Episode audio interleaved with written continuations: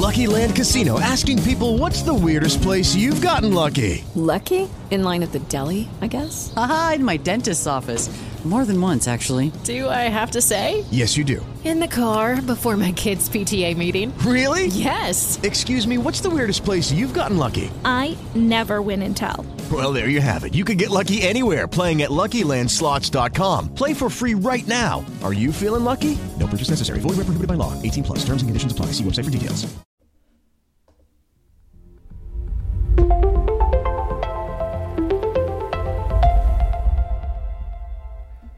Hola, ¿qué tal? Buenos días. Bienvenidos a Minimac Illustrated. Hoy es miércoles 28 de abril y vamos con noticias que se nos han quedado en el tintero de, ayer, que no hubo podcast, y, cosillas interesantes también del lunes. Como sabéis, el último capítulo hablamos de las nuevas versiones de los sistemas operativos, que además mm, pues tenéis un resumen de iOS 14.5 en el podcast del lunes. Dijimos que iba a salir y efectivamente eh, a las 7 de la tarde ahí lo tuvimos. Eh, por fin el desbloqueo con, con mascarilla y con el Apple Watch. Y no vino solo, ya que todos los sistemas se actualizaron. He probado la actualización en todos ellos y hubo una cosa que no comentamos y creo que es interesante y es que iPadOS 14.5, además de las novedades en cuanto a podcast, en cuanto a Apple Music, tiene una novedad interesante si sois usuarios del Apple Pencil ya que mm, por fin eh, si hacemos un si escribimos directamente en la aplicación notas por ejemplo la aplicación recordatorios o en el buscador de Safari escribimos a mano con el Apple Pencil el dispositivo nos lo convierte directamente a texto antes solo podía hacerlo en idioma inglés, sí que es cierto que lo podíamos forzar para en dispositivos configurados con idioma castellano poder utilizarlo, pero ahora ya está configurado para que lo podamos eh, probar en castellano. Había, había palabras que mm, si antes lo, lo teníamos eh, lógicamente configurado en inglés, pues no reconocía. Entonces se producía, funcionaba bastante bien, pero se producía hechos un poco molestos. Y ahora sí que está directamente todo bien configurado. Eh, existen aplicaciones mm, de escritura que directamente ya te pasaban, ya te transferían lo que tú escribías a texto, ¿no? A texto digital lo que tú escribías eh, con el trazo del Apple Pencil, pero es muy interesante que directamente Apple lo tenga configurado en su sistema.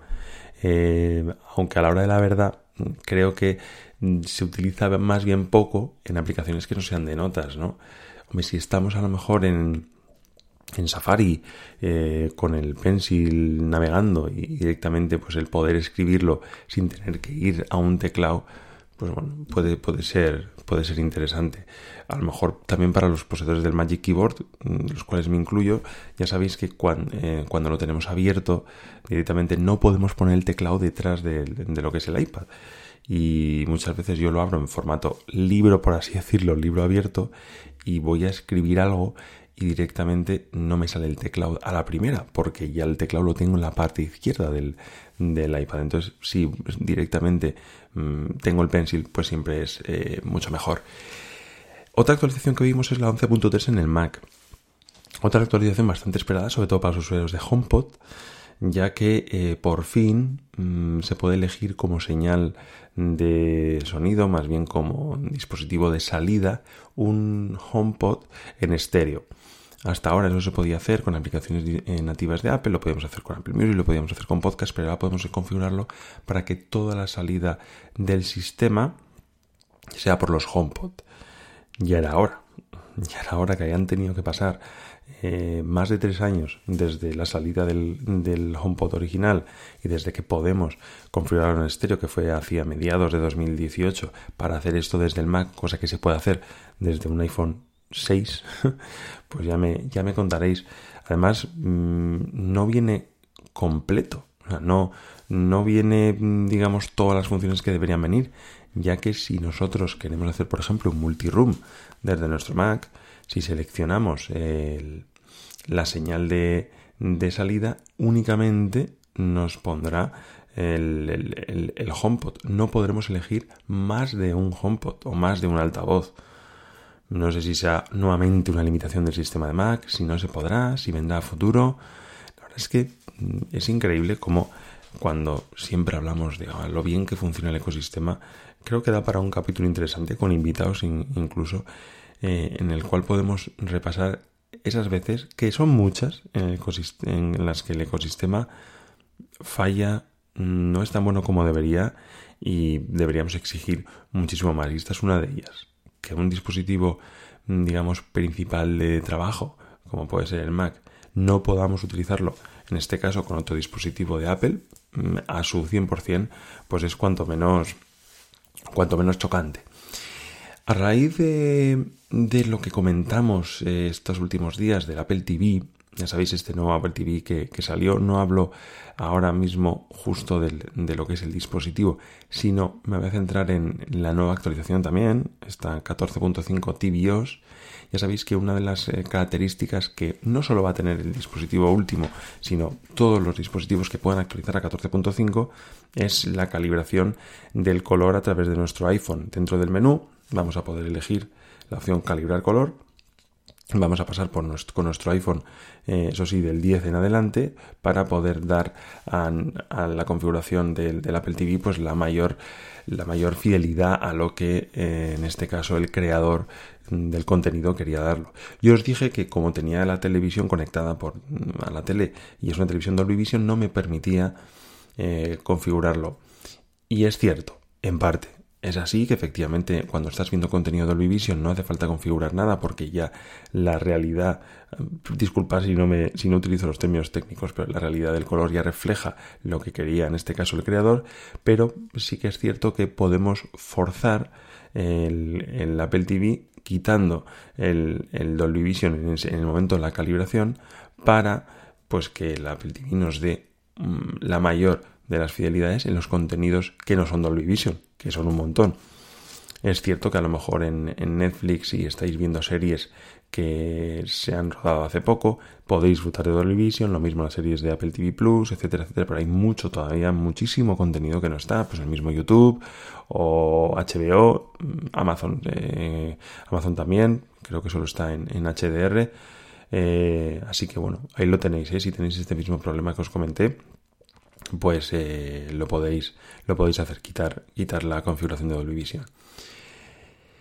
Un tema que me quedó pendiente de, sacar esta semana lo comentamos en el podcast del lunes ese podcast con que estuvimos mano a mano Joaquín y yo repasando un poco lo que mm, el cuerpo que nos había quedado una semana después de la keynote aquellas eh, expectativas que teníamos y se habían cumplido eh, si no y, y aquel aquel aquellos productos que vimos, qué intención teníamos con, todos ellos.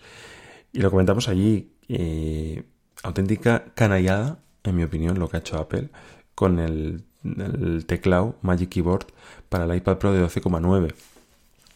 Eh, ya que se ha descubierto y lo, lo, he comprobado que efectivamente la página de, Apple está así, que si tenéis un, teclado Magic Keyboard del año pasado, ese que salió por 399 euros para vuestro iPad de 12,9.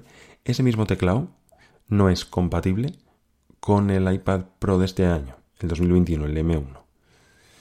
Por lo visto no, no, puede, no puede ponerse, digamos, correctamente en ese teclado que tendréis muchos de vosotros. Pues me parece una canallada por parte de Apple. Sinceramente, cuando sacaste al, al mercado ese teclado, ¿No sabías que venía en este movimiento? Yo creo que los lanzamientos de productos hay que prepararlo con antelación. Tienes que tener un roadmap, tienes que saber claro cuándo van a salir eh, ciertos productos. No anticipabas, no podías haber hecho el teclado un poco más adaptado a un iPad que es unos milímetros más grande, porque no estamos, estamos hablando de eso. Claro, se me plantean unas, situaciones cuanto menos eh, cuanto menos flagrantes para, para muchos usuarios. Imaginaros que eh, queréis dar el paso. Sois usuarios de un iPad 12,9 eh, del 2018. Eh, comprasteis ese, ese, teclado para poder utilizarlo. Pues directamente mm, tenéis que cambiar todo el pack porque no, no, sirve, no sirve el mismo teclado. Y lo mismo, lo mismo pasa en la situación de mm, tenemos una rotura, se nos cae el iPad, se nos rompe, eh, queremos mm, utilizar al menos ese teclado que tanto nos costó, pues ya no nos sirve nada. Tenemos un teclado obsoleto que solo nos sirve con el producto que tengamos. Esto no pasa con el iPad de 11 pulgadas. Ese sí que es el mismo y sí se va a poder utilizar. Pero repito, mmm, veremos, veremos cómo, cómo sienta a los usuarios de, iPad Pro, esos que, que, apostaron por este teclado pensando que me va a gastar 400 euros, pero me va a durar tiempo, pues mira, lo que ha durado.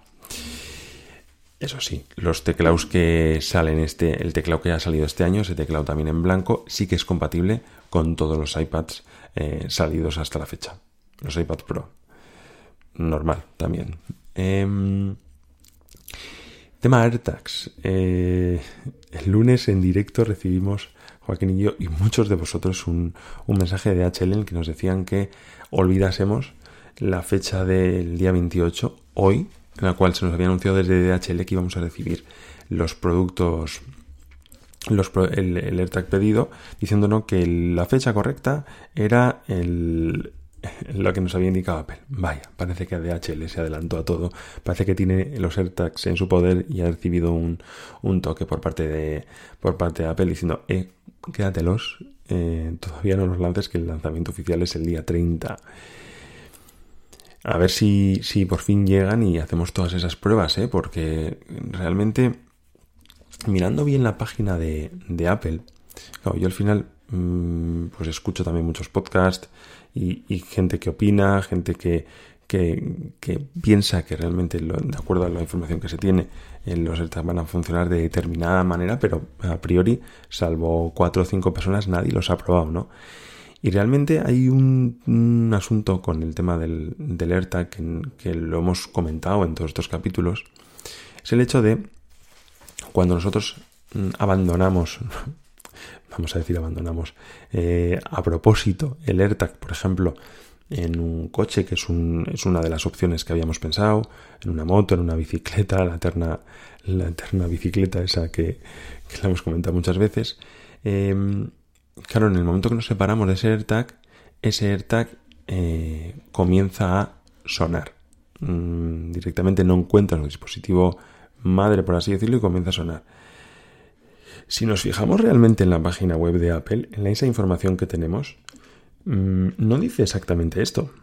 Mm, solo dice que cuando esté cerca, o sea, cuando no encuentre el, digamos, el, dispositivo madre, el iPhone por el cual se ha configurado, y detecta que está viajando, que está cercano a otro dispositivo em, iPhone en este caso, o Android, durante un largo periodo, durante, bueno, largo o corto, durante un periodo mm, de tiempo, el AirTag empezará a emitir un sonido para que sepas dónde está. Eso es lo que dice Apple en, en su página web. Por lo que no queda claro si va a pitar en todo caso. Yo leo esto, lo reflexiono y entiendo que no. A lo mejor a vosotros ya os quedaba claro, ¿eh? Pero yo tenía esa, esa sensación de acuerdo a lo que había escuchado y leído. En el momento que directamente pierde la conexión empieza a pitar y parece que no. Pitará, en todo caso, yo me imagino al cabo de, un tiempo, cuando detecte que, ostras, llevo, mm, no lo sé, mm, tres horas, cuatro horas con este otro dispositivo y no es mm, el dispositivo que me he configurado, me estoy moviendo a la vez que, este, que este iPhone, por lo cual corresponde eh, directamente Mm, emitir un sonido. Interesante. lo, tenemos, lo tenemos que probar, ¿eh? a ver si, si, llega ya de una vez el, viernes. Eh, y ya por último, no, no, por último, dos noticias más. Eh, parece que los Apple Silicon M2 están ya mm, en producción. Y es que, en mi opinión, mm, creo que estos son los últimos dispositivos, los iMac, con el chip M1 que vamos a ver. Es, una ventana que creo que se cierra. Ya hemos visto la primera evolución. Hemos visto los MacBook mm, de entrada, por así decirlo, el Mini, el Air y el Pro de 13 pulgadas siempre han sido dispositivos de entrada. Este iMac en su vertiente sobremesa también es un dispositivo de entrada y ahora toca el segundo paso. No sé si los llamará Pro, con esa manía que tiene Apple de, dar el calificativo Pro a todo lo superior, aunque bueno, el MacBook Pro también recibe este calificativo, pero creo que ya los dispositivos que veamos de aquí en adelante eh, tendrán la evolución de ese Apple Silicon M1. No creo que volvamos a ver el, M1 y se ha cerrado incluso el círculo con este iPad Pro. Esto es una eh, previsión que hago, eh, que hago yo. La otra noticia que os quería comentar, ayer a última hora salió un, en, un tuit eh, del Ministerio de Consumo diciendo que se ha aprobado, se aprobó ayer en el Consejo de Ministros una modificación de la normativa de consumo en la, que se determina que se amplía la garantía obligatoria que dan los, los fabricantes a, a, los consumidores en cuanto a los productos que adquieren. Ya sabéis que ahora tenemos una garantía de dos años, pues esa garantía va a pasar a tres. Y además, esas mismas empresas están obligadas a disponer de piezas de repuesto durante 10 años. A nivel de consumidor, mm, fenómeno. O sea, estamos más protegidos, estamos más cubiertos. Veremos luego cómo nos afecta a nivel de precio. Eh, las empresas van a tener que hacer un esfuerzo adicional, van a tener que disponer de eh, repuestos durante mucho más tiempo, van a tener que mm, aumentar ese servicio postventa, si queréis, o ese servicio mm, que va a durar un año más de lo, de lo que está establecido hasta ahora. Y eso ya sabéis quién se suele llevar o quién lo paga, ¿no? nosotros, el consumidor. Eso normalmente suele venir acompañado de un aumento de precios. Esperemos que no sea así, esperemos que, que al final esto va, mm, va, a afectar a todos los consumidores. Hay una, perdón, a todas las empresas hay una competencia brutal y veremos. Todavía no, no se ha publicado en el, en el BOE. Hay preguntas que, que se me plantean a mí. ¿Desde cuándo? Eh, cuando entra en vigor, para los dispositivos ya comprados, lógicamente entiendo que no, a partir de qué dispositivos, a partir de qué fecha, pues bueno, seguramente volveremos con esta, con esta noticia un poco más adelante. Y para terminar, comentaros que ayer estuve en el podcast de Misterios eh, con Manuel, un podcast sobre, sobre Apple y estuvo muy interesante, lo pasé muy bien. Eh, repasamos además eh, no solo la última keynote, sino un poco historia de Apple, pues al final nuestros primeros productos, eh, nuestra llegada a la marca y, lógicamente lo que nos ha parecido esta, esta, esta keynote. Os dejo el enlace del, del, episodio en, la descripción del programa porque ya os digo que mm, si tenéis un ratito os paséis por, por el podcast que, son unos cracks, tienen además un grupo de Telegram y oye, que, que al final es eh, siempre se disfruta, ¿no? El, compartir con personas esta, esta, pasión, esta pasión que tenemos. Nada más, eh, nos vemos y nos oímos mañana, ¿de acuerdo? Chao.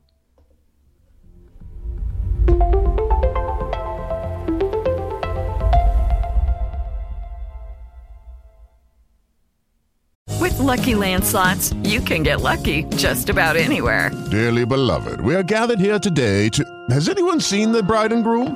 Sorry, sorry, we're here. We were getting lucky in the limo and we lost track of time. No, Lucky Land Casino, with cash prizes that add up quicker than a guest registry. In that case, I pronounce you lucky. Play for free at LuckyLandSlots.com. Daily bonuses are waiting. No purchase necessary. Void where prohibited by law. 18 plus. Terms and conditions apply. See website for details.